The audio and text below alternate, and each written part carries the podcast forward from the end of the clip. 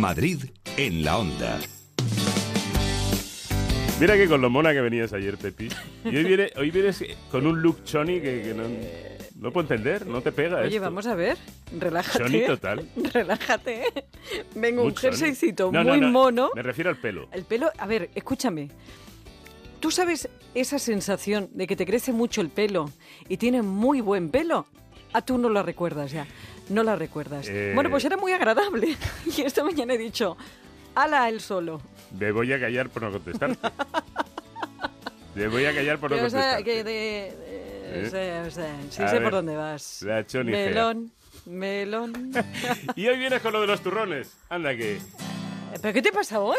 por favor, Tienes el día tonto. Muy tonto. Nada te agrada, pues me voy. Ala. venga, adiós. Que venga el borrascas. Señoras, señores, la gacela de las ondas, treinta y tantos. Ay, señor, dame Te ha paciencia. impresionado ahí, ¿eh? Sí. Bueno, hablemos de adelgazar, que estamos aquí ya durante un montón de semanas, ¿sí? pues poniendo el momento. Dicen que para instaurar un hábito hace falta 21 días, algo que, que un estudio europeo ha hecho por tierra, al demostrar que esa ardua tarea no tiene una serie de jornadas exactas, porque puede llevarte entre 18 y 254 días, aunque la mayoría de las personas lo consiguen a los 66. En este principio de año, más de uno andamos instaurando nuevos hábitos que nos hagan, por ejemplo, adelgazar esos kilos que nos sobran y no solo co- eh, los cogidos en Navidad. En ese difícil proceso, primero se toma la decisión y tras la decisión se abre una fase contemplativa en la que uno sabe que tiene que hacerlo, pero retrasa el momento. Luego, pasados unos días, llega la fase de acción, en la que espero que te encuentres porque te estaba esperando. Yo tengo una novia que está siempre a dieta porque a toda costa quiere adelgazar. Puede ser que toda la ropa la aprieta. Yo le digo que compre una talla más. Una cosita antes de empezar. ¿Quieres adelgazar rápidamente y volver a repetir la operación recurrentemente haciendo sufrir a tu organismo? Pues entonces no me escuches. No porque lo que te voy a decir no te va a gustar. Y no te va a gustar porque el plan alimenticio que te propongo es largo, dado que el objetivo es aprender a comer. ¿Que de paso adelgazas? Pues mira qué bien. Como te decía antes, hay que instaurar hábitos. Eso que parece chupao es un auténtico calvario cuando lo llevas a la práctica. no tengáis prisa. Permítete licencias, permítete salir, haz vida social, aprendiendo a controlar, aprendiendo a compensar. Pero en serio, las prisas al final son malas. ¿Por qué? Porque al final abandonas la dieta, que es lo que queremos precisamente huir de ese concepto, eh, no consigues el objetivo y te frustras. Y vuelta otra vez al mismo proceso. Entonces de lo que se trata es de cambiar un hábito, más que ponerse una dieta. Bueno, como dice Álvaro Sánchez, nutricionista de Medicadiet y de la Asociación Método por Intercambios, si quieres adelgazar hay dos cosas que debes eliminar, las prisas y el azúcar. Azúcar en cualquiera de sus formas y en cualquiera de su contenido, incluso en los salados. De lo demás puedes incluso de vez en cuando hasta abusar. Basta con que luego compenses el exceso. Mira siempre las tablas nutricionales de los alimentos y detecta dónde está presente que para eso ya es obligatorio que aparezcan.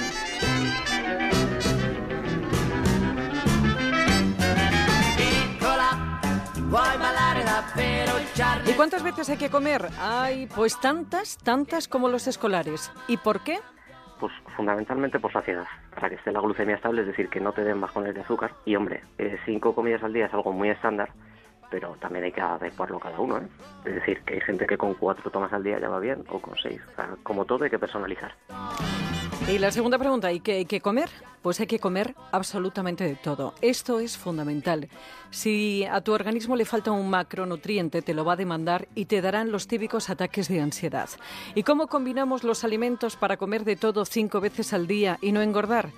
Pues poniéndonos en manos de un profesional que diseñe planes específicos para cada uno. Pero si quieres algo generalizado que luego puedas llevar a lo particular, hay una dieta que se estudia en los cursos de nutrición que te puede ayudar. Se llama dieta por intercambios y la diseñaron las doctoras Clotilde Vázquez y Ana de Clos para controlar la glucosa en las comidas de los diabéticos. Un intercambio es eh, difícil de, de entender, pero es la cantidad de alimento que contiene 10 gramos de nutriente. Y cualquiera que me oiga dirás, vaya lío. Yo digo un intercambio de hidrato, me da igual que consumas, digamos, pan o arroz o legumbre o pasta, porque a esa cantidad el aporte de carbohidrato, el aporte de energía, digamos, es el mismo.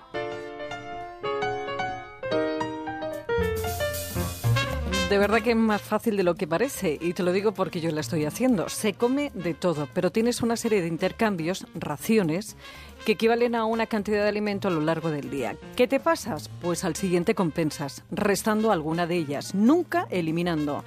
Es, como te decía, un aprendizaje para comer bien. Por el hecho de que la gente aprende a comer, porque no se trata de hacer a pies juntillas el orden que hemos puesto.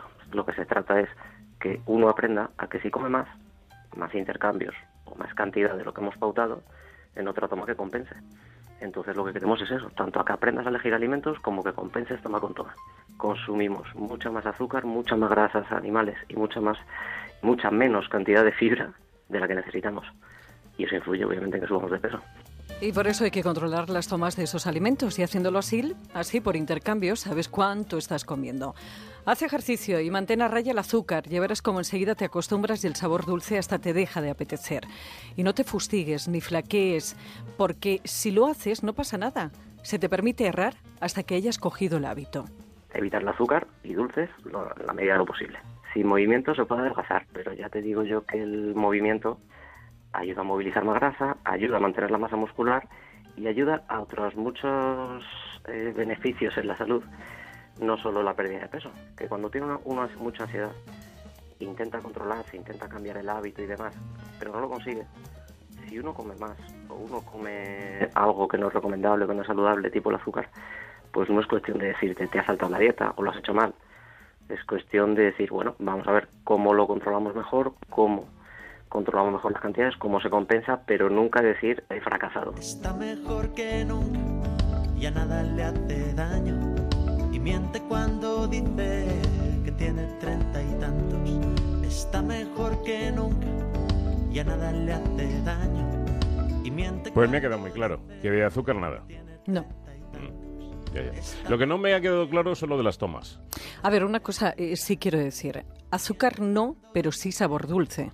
Tú puedes tomar una fruta, no significa que el sabor dulce tengas que desterrarlo de tu dieta. Te estoy hablando de azúcar. Si podemos eliminar la mayor parte de ese azúcar que está eh, en los alimentos sin darnos cuenta, porque en un jamón york, en un montón de sitios, en un pan eh, de molde, aparece el azúcar. Si podemos mantenerlo a raya, muchísimo mejor. Pero hay muchas veces que es inevitable porque tú no puedes controlar el sistema de producción de muchos alimentos y donde lo colocan. Pero bueno, ¿qué qué? Pues nada, que quieren ver tu look chuni, eh, choni. Pero eh, ya he contestado a un oyente que hoy Pepa Pero está sí. un poquito agresiva y que no me deja.